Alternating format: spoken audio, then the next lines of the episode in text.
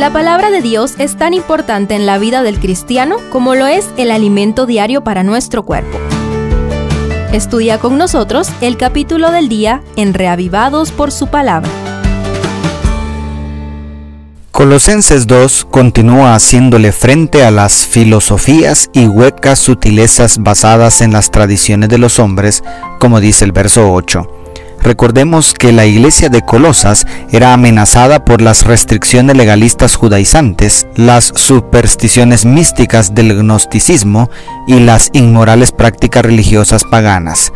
Todas eran pobres sustitutos del perfecto conocimiento del misterio de Dios en el cual están ocultos todos los tesoros de la sabiduría y de la ciencia, como dicen los versos 2 y 3 en la Biblia de Jerusalén. El bombardeo de tantas voces distintas que procuran extraviar y dividir la iglesia aflige el corazón del apóstol Pablo, quien procura que todos los miembros del cuerpo de Cristo permanezcan unidos en amor, como dice el verso 2.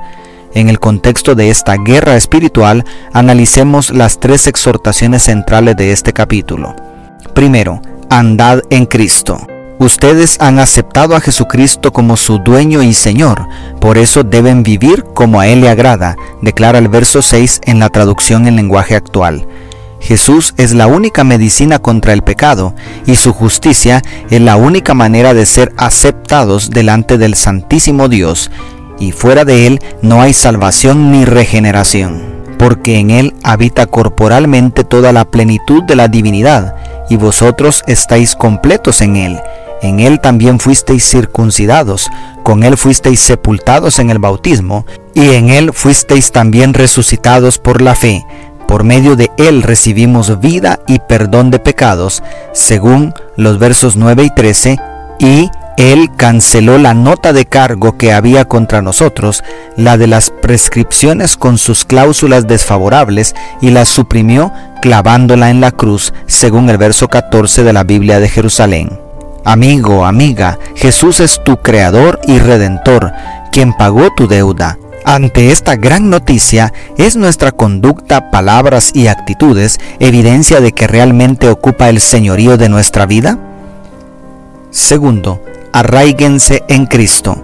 Arraíguense profundamente en Él y edifiquen toda la vida sobre Él. Entonces la fe de ustedes se fortalecerá en la verdad que les enseñó y rebosarán de gratitud, según el verso 7 de la nueva traducción viviente.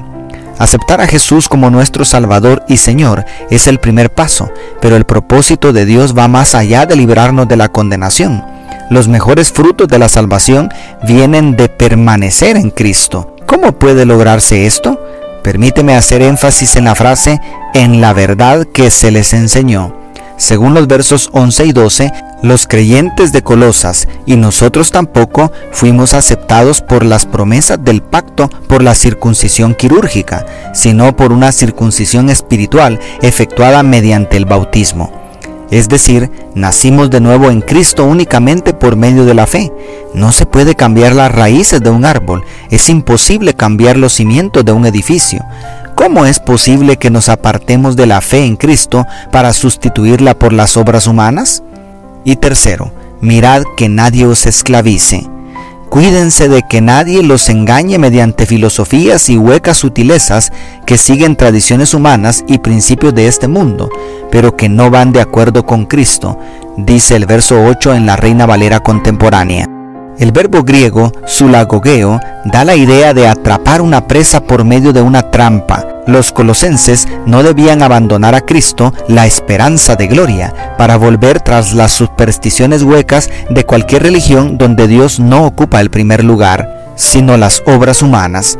Los versos 16 al 23 demuestran lo inútiles que son todas las formas de religiosidad humana frente al gran misterio de la gracia de Dios. El 23 concluye, Tales cosas tienen a la verdad la apariencia de sabiduría en una religión humana, en la humillación de sí mismo y en el trato severo del cuerpo, pero carecen de valor alguno contra los apetitos de la carne, según traduce la Biblia de las Américas. En resumen, Pablo no está anulando lo que Dios había revelado de sí mismo en el Antiguo Testamento, ni principios morales tan elementales como la observancia del día sábado, sino está llamándonos a comprender que Cristo es la clave para entenderlo todo y en Él podemos estar seguros de estar en el camino correcto hacia el reino de los cielos. Cualquier acto religioso, por bueno que sea, no puede ocupar el lugar de Jesús. Dios te bendiga, tu pastor y amigo Selvin Sosa.